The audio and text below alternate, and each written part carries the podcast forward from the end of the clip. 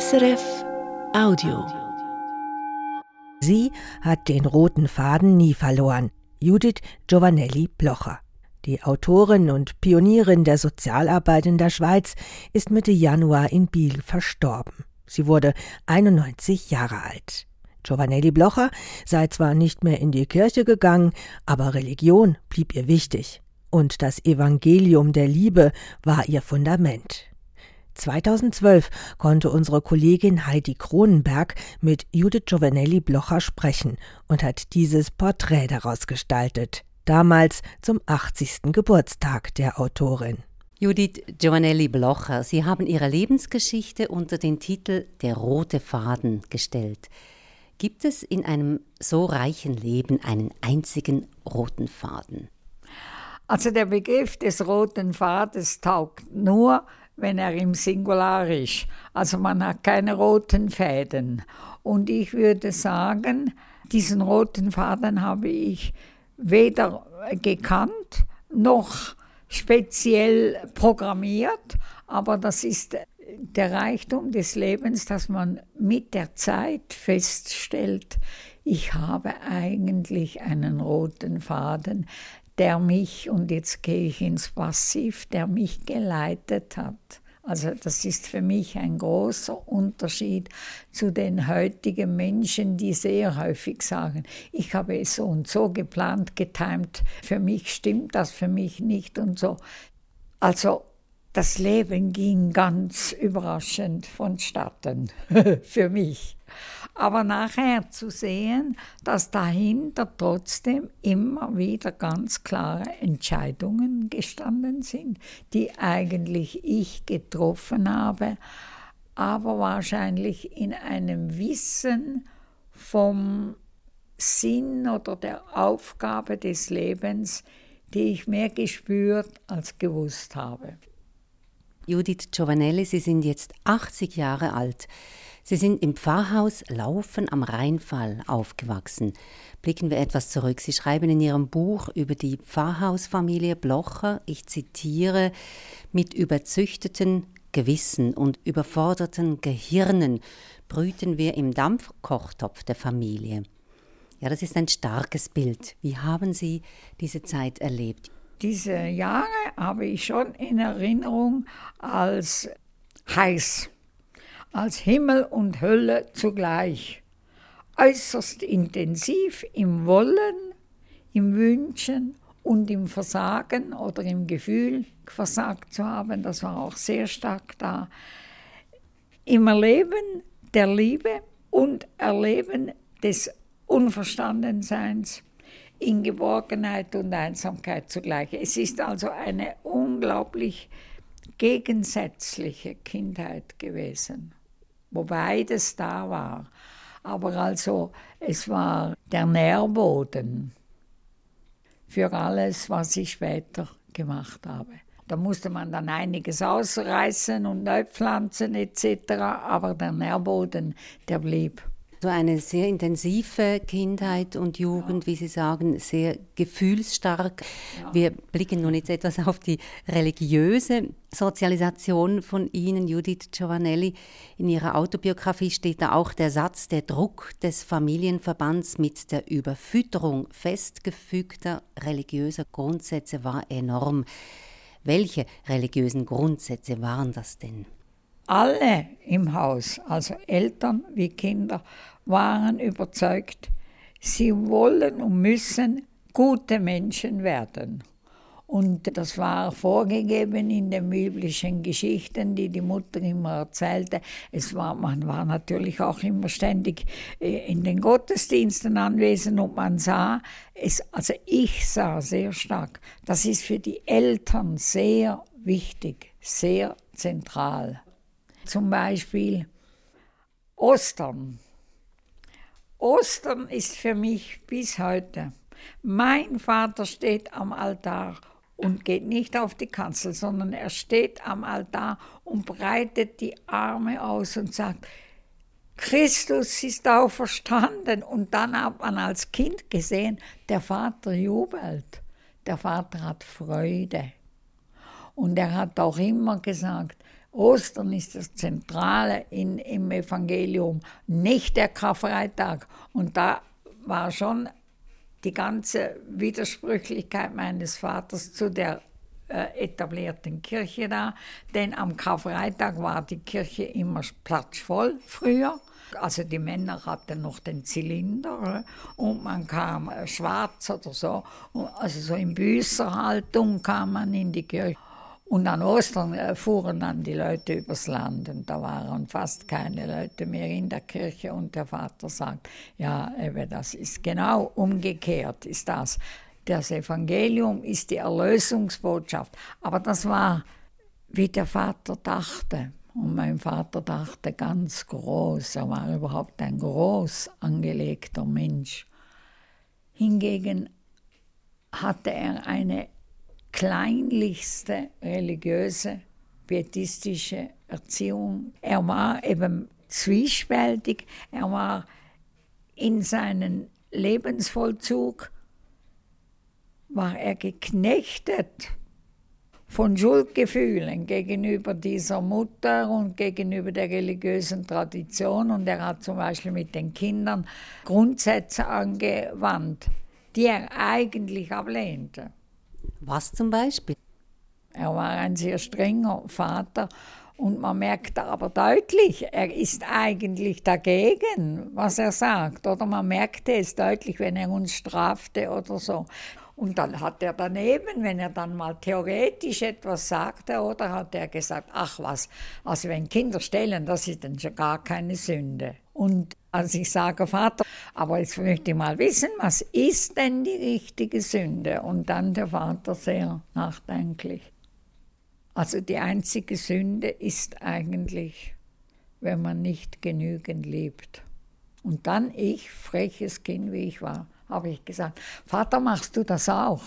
Und dann hat er gesagt, ja leider, ich kann euch nicht genügend lieben. Und das geht hinein, da war ich vielleicht sechs oder sieben Jahre, habe ich mit meinem Vater schon ganz fundamentale Dialoge geführt und habe nie gehört, dass der Vater gesagt hat, jetzt sei mal still oder das verstehst du nicht, sondern der ging ein auf alle Fragen. Und das ist also eine Leistung, wenn man elf Gofen hat. Elf Gofen, wir kommen noch auf Ihre zehn Geschwister zu sprechen. Judith Giovanelli hören wir uns jetzt eine kurze Passage aus ihrem Buch, aus ihrem Buch Der rote Faden an. Ein Textauszug, der etwas über ihre religiöse Erziehung im Pfarrhaus aussagt und auch ihre Beziehung zum Vater thematisiert. In unserem Kinderschlafzimmer hing ein großes Wandbild aus dem 19. Jahrhundert, wie es auch in Sonntagsschulen und pietistischen Kinderheimen verbreitet war. Der breite und der schmale Weg. Auf der breiten Straße tummelten sich viele Leute, die es lustig hatten, die festeten, aßen und tranken, den Frauen ins Dekolleté schauten, Hunden einen Tritt gaben und Arme ohne Almosen stehen ließen. Sie landeten am linken oberen Bildrand in der Hölle. Auf dem schmalen Pfad hingegen war es still, einzelne Pilger waren unterwegs, halfen alten Mütterlein und aßen ein Stück Brot. Auf sie warteten oben rechts die Gnadensonne und die offenen Arme Gottes. An dieser Darstellung liefen wir jeden Morgen nach dem Aufwachen und jeden Abend beim Zubettgehen vorbei. Das Verwirrende am Plakat war, dass der Vater, der es aufgehängt hatte, zugleich heftig Kritik daran übte, behauptete, diese Darstellung sei zu simpel, habe eigentlich nichts mit dem Evangelium zu tun. Das Evangelium handle von der Liebe und von nichts anderem. Mein Vater hat ein untrügliches Sensorium gehabt über das, was eigentlich wahr ist. Er hat sich über Konventionen vollständig hinweggesetzt. Ich war ja ganz schlecht in der Schule. Mein Vater hat dann nur gelacht über das Zeugnis.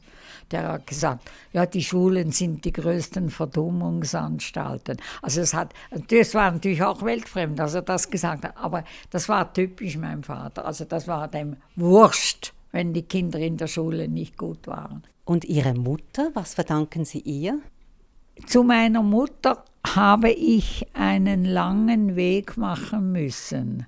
Also ich habe als Kind merkwürdigerweise immer mehr meinen Vater gespürt als meine Mutter. Mit Ausnahme dessen, dass ich also sehr nahe bei der Mutter war, in dem Sinn, dass ich wahrnahm, dass sie überfordert war. Und darum habe ich auch viel gelitten als Kind, weil ich dachte, die Mutter bricht zusammen. Hingegen habe ich also in der Pubertät habe ich also todsicher gewusst, also nur nicht so werden wie meine Mutter. Nicht wie werden?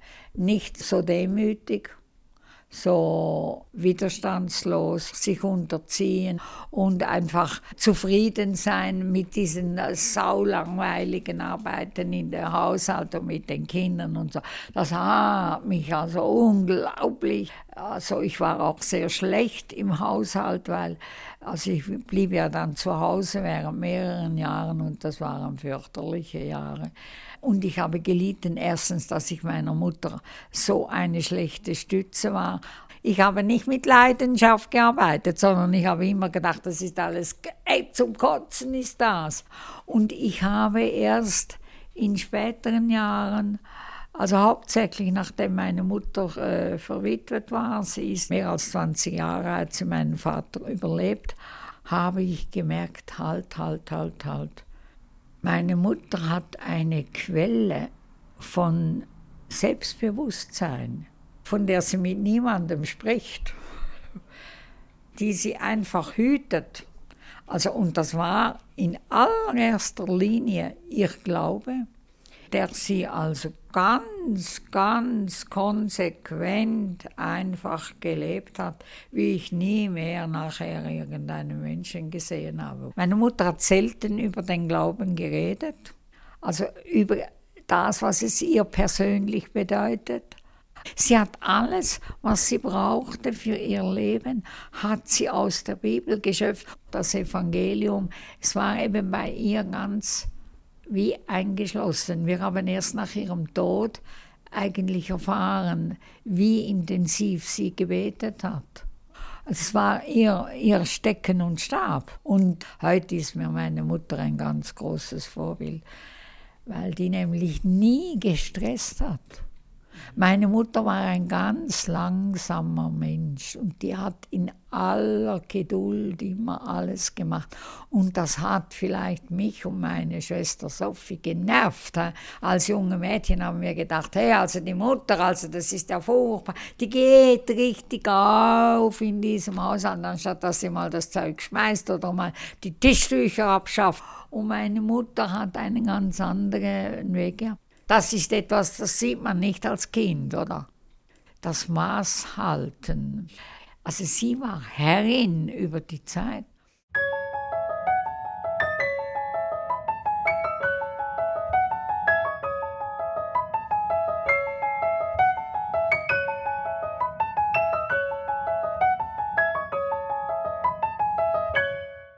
Judith Giovanelli, Sie haben zehn Geschwister. Sie waren die älteste Tochter in dieser Pfarrhaus-Großfamilie. Viele Geschwister zu haben, ist ein Schicksal, schreiben Sie in Ihrem Buch. Ein Schicksal ist, in was man hineingeboren ist und mit dem man sich lebenslänglich auseinandersetzen muss. Und das Schicksal einer ältesten Tochter von äh, einer großen Kinderschar. Das weiß ich jetzt also von genug anderen äh, Schicksalsgenossinnen und Genossen.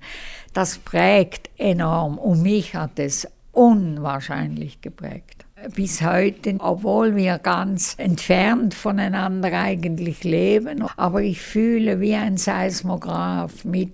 Und ich habe mit den wenigen Geschwistern, wo ich heute noch wirklich Kontakt habe, frage ich immer, ja, wie geht es dem, wie geht es dem? Ja, wenn es dem und dem schlecht geht, dann kann ich äh, nicht schlafen, oder? So. Also es ist schon eine enorme Prägung und äh, das kann man halt verschieden auslegen. Also mein, mein, Bruder Christoph sagt, ja, meine Schwester ist eben nie aus der Pubertät entwachsen. Und was denkt dann die ältere Schwester? Die ältere Schwester denkt manchmal, ich möchte eigentlich auch gerne in deiner Haut stecken. Aber der Christoph nimmt mich nicht nur wahr als Pubertierende. Also ich spüre, ich erlebe immer wieder, er nimmt mich nämlich sehr ernst.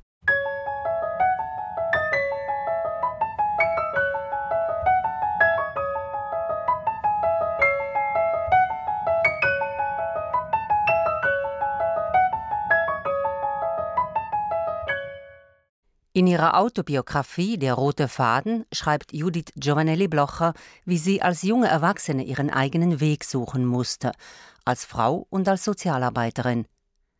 Sie arbeitete pausenlos. Die streng protestantische Erziehung wirkte nach. Das stark ausgeprägte Verantwortungs- und Pflichtgefühl ließ keinen Raum für Erholung und Muße. Sie überarbeitet sich und erkrankt. Der Arzt verordnet ihr eine Kur im Engadin. Vier Wochen, die Wunder wirken. Die 30-jährige Judith Blocher entdeckt neue Seiten an sich. Eines Morgens schlenderte ich durch Celerina, sah mir die Schaufensterauslagen an und überprüfte gleichzeitig diskret mein Spiegelbild in der Glasscheibe. Ich gefiel mir nicht. Ohne recht zu wissen, was ich tat, betrat ich einen Coiffeurladen und verlangte einen Kurzhaarschnitt. Ich hatte meine Haare immer lang getragen, in der Kindheit zu Zöpfen geflochten und später recht straff und eng an den Kopf anliegend nach hinten gekämmt und zu einer Rolle eingedreht, was mich recht streng und wahrscheinlich viel älter aussehen ließ. Als ich mich mit der neuen zärtlichen Lockenfrisur im Hotel im Spiegel betrachtete, verwehrte mich mein völlig verändertes Aussehen. Ich fuhr mit der Hand durch die schönen fremden Wellen im Haar. Plötzlich musste ich weinen. Was hatte ich alles verpasst im bisherigen Leben, und nun wurde ich schon langsam alt. Ich legte mich ins Bett und schlummerte ein. Als ich erwachte, wollte ich mehr. Ich stand auf, ging ins Dorf und kaufte mir einen Lippenstift, den ersten in meinem Leben. Ich merkte, dass sich eine neue Seite im Buch des Lebens auftat. Ja, Judith Giovanelli, was ist der Hintergrund dieser berührenden Begebenheit? Also ich glaube, es war eben schon eine Zeit, wo ich, ohne dass ich es richtig merkte, im Aufbruch war. Und in diesen vier Wochen, wo ich allein in einem Hotel war, habe ich gemerkt, ich bin total daneben mit meinen hinten straff zusammengenommenen Haaren wo ich äh, also immer nur an meine Pflichten denke und wo ich eigentlich gar nicht mal unbefangen mit Leuten fröhlich sein kann. Und da hatte ich natürlich großes Glück, weil in Basel, zwar beim Basler Frauenverein, meine Vorsteherin, also meine Chefin, war eine ausgezeichnete Frau, die hat mich geliebt. Und die hat im Stillen immer gedacht, schade, dass die so eingegrenzt ist in diese christliche Tradition. Und als sie mich sah, hat sie mich in die Arme genommen und geküsst. Sie hat so Freude gehabt, oder? Und das war schon sehr entscheidend, also sich nicht mehr abgrenzen wollen von dem Rest der Welt. Doch nicht nur äußerlich, auch innerlich wandelt sich Judith Blocher. Sie machte eine Psychoanalyse, setzte sich mit ihren Ängsten und Blockaden auseinander. Und sie bildete sich beruflich laufend weiter, wurde Supervisorin, dozierte an den Schulen für soziale Arbeit in Zürich, Basel, St. Gallen und Bern. Auch politisch engagierte sie sich, etwa in der Flüchtlingsarbeit. Sie war Präsidentin der Kommission zur Abklärung von Härtefällen abgewiesener Asylbewerber im Kanton Bern. Weder die Freudsche Psychoanalyse noch ihre Kontakte zu linkspolitischen Kreisen minderten ihr Interesse an religiösen Fragen. Aber auch Atheisten spielten und spielen bis heute eine wichtige Rolle in ihrem Leben. Einer ist ihr Ehemann Sergio Giovanelli ein anderer der Marxist, Kunsthistoriker und Schriftsteller Konrad Farner, mit dem sie in den 70er Jahren eine Beziehung hatte. Gleich zwei Atheisten, die sie nachhaltig prägten. Ein Zufall? Also ich habe das überhaupt nicht gesucht. Äh, nach meiner Meinung gibt es eben nicht so Zufälle, sondern man wird eben der rote Faden führt einem. Also den Fahner habe ich kennengelernt. Der hat ein Wochenende gemacht mit Studierenden von mir in der Zürcher Schule. Und ich Zürcher Schule für Sozial Sozialarbeit, ja, wo ich damals Dozentin war. Und dann habe ich gedacht, also das kommt schief raus. Der Fahner ist bekannt als ein ganz blendender Rhetoriker und äh, der schwarzt mir nachher die ganze Klasse zum äh, Kommunismus um und das gefällt mir nicht. Und dann habe ich gedacht, jetzt gehe ich da hin und dann sage ich diesem Fahner, äh, dann rede ich mal vom Evangelium per se. Und dann bin ich komplett auf die Welt gekommen, weil der hat sofort gesagt, der wolle eigentlich nicht vom Marxismus reden, weil wir ja alle Christen seien und das wäre ja auch gar nicht nötig dass wir Marxisten sind, sondern nötig sei, dass wir wahrhaftige Christen seien. Und er hat ja auch Theologie studiert, der Konrad Pfanner. Und dann hat er von den christlichen Heretikern gesprochen, vom Joachim Fiore und von all diesen, von, vom Zinzendorf und von all diesen Leuten. Und ich saß da und habe gedacht, Gottfried Stutz, wieso hat mir das niemand vorher erzählt? Jetzt bin ich doch schon 26 und, also, und jetzt bin ich so christlich aufgewachsen und jetzt muss ich warten auf diese Marxisten, bis ich solche Sachen höre von den sozialen Revolutionen. Dann habe ich äh, äh, etwas diskutiert mit ihm in dieser Stunde und als das fertig war, kommt er durch die Bankreihen zu mir und sagt, wo waren Sie bisher? Ich habe sie schon 30 Jahre lang gesucht und hatte mir das so übersetzt im Sinn von, ich suche schon seit 30 Jahren Christen, die das wirklich packen. Und dann sagt er immer, der die den Dialog auch mit ja, Atheisten ja, pflegen. Immer gesagt, dass der Herrgott hat einfach so schlechtes Bodenpersonal. Und das war ja dann die Zeit, wo sehr häufig äh, Dialog Christen und Marxisten, das war Mode. Und er hatte sehr viele Veranstaltungen zu dem. Und er kam immer nach Hause und sagte, aber äh, wo sind die wirklich überzeugten Theologen, die mir etwas entgegensetzen?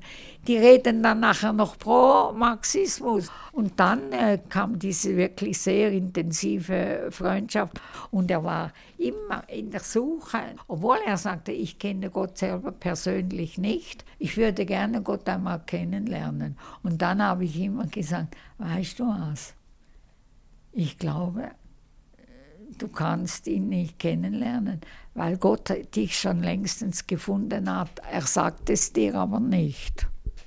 Und das habe ich auch bei meinem Mann, das Gefühl.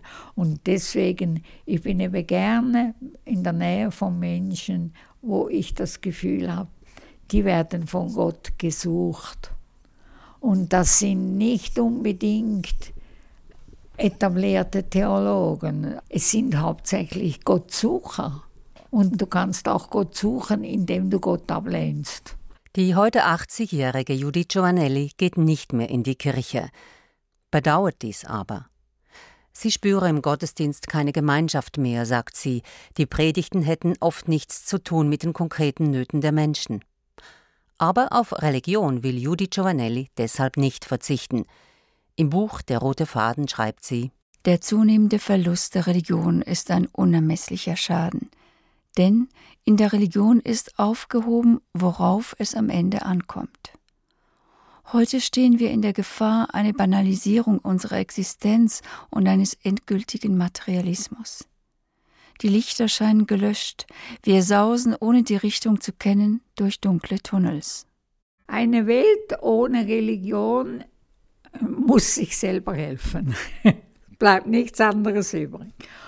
Und es gibt aber, das weiß man auch wirklich, wenn man Sozialarbeiterin war ein Leben lang, es gibt unendlich viele Situationen im Leben, wo der Mensch am Ende seines Lateins ist und auch ein anderer Mensch und auch ein Fachmann und irgend so kann ihm nicht helfen in dieser Situation. Und es gibt auch umgekehrt immer wieder einmal Situationen, da ist der Mensch fast wie überfallen vom Glück. Und er hat, das weiß ich jetzt von einem Menschen, der selber äh, von sich sagt, er ist ein Atheist, er kann dann fragen, wem kann man danken für so viel Glück, wenn man nicht an Gott glaubt? Die grenzenlose Erfahrung von, die Welt ist schön, mir geht es gut, ich habe Glück gehabt. Und dann kommt sofort das Bedürfnis, davon auch weiterzugeben und auch dafür zu danken, weil so ist der Mensch gemacht. Und umgekehrt, wenn Bodenlosigkeit herrscht, wie zum Teil auch heute, und man weiß überhaupt nicht mehr, was gilt denn überhaupt und was ist das Wichtige und so, dann kommt von irgendwoher zum Beispiel ein Lied von Paul Gerhardt. Es kann ja sein, geh aus mein Herz und suche Freude. Und dann denke ich nach, wann hat der Paul Gerhardt gelebt? Der hat im 30-jährigen Krieg gelebt. Aha, also das war wahrscheinlich kein Zuckerschlecken. Und dann hat er solche Gedichte. Oder der Dietrich Bonhoeffer, um in neuere Zeit zu gehen. Ja, wieso dichtet der in der Todeszelle im Plötzensee von guten Mächten wunderbar geborgen, erwarte ich gern, was kommen mag. Gott ist bei mir am Abend und am Morgen und ganz gewiss an jedem neuen Tag. Wieso kommt er jetzt dazu? Und das sind Kräfte, die er hat und ist uns überliefert von unglaublich vielen Ausnahmesituationen der menschlichen Qual, menschlichen Niederträchtigkeit, aber auch ganz gewöhnlich aus Schicksalsschlägen, wenn plötzlich mein Mann wegstirbt oder mein Kind wegstirbt oder irgendwas. Da können Sie schon ein Care-Team.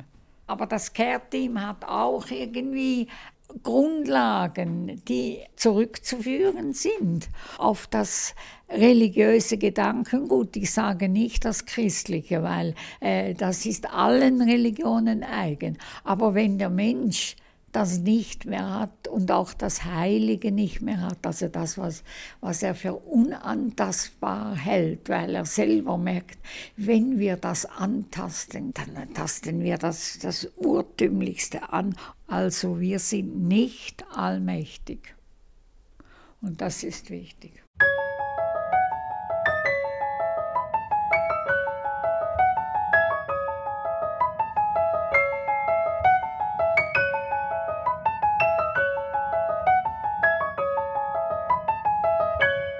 Soweit ein Beitrag von Heidi Grunberg für Perspektiven. Sie sprach 2012 mit Judith Giovanelli Blocher, damals zu ihrem 80. Geburtstag. Die Autorin und Sozialarbeiterin verstarb Mitte Januar im Pflegeheim in Biel. Sie wurde 91 Jahre alt. Das war ein Podcast von SRF.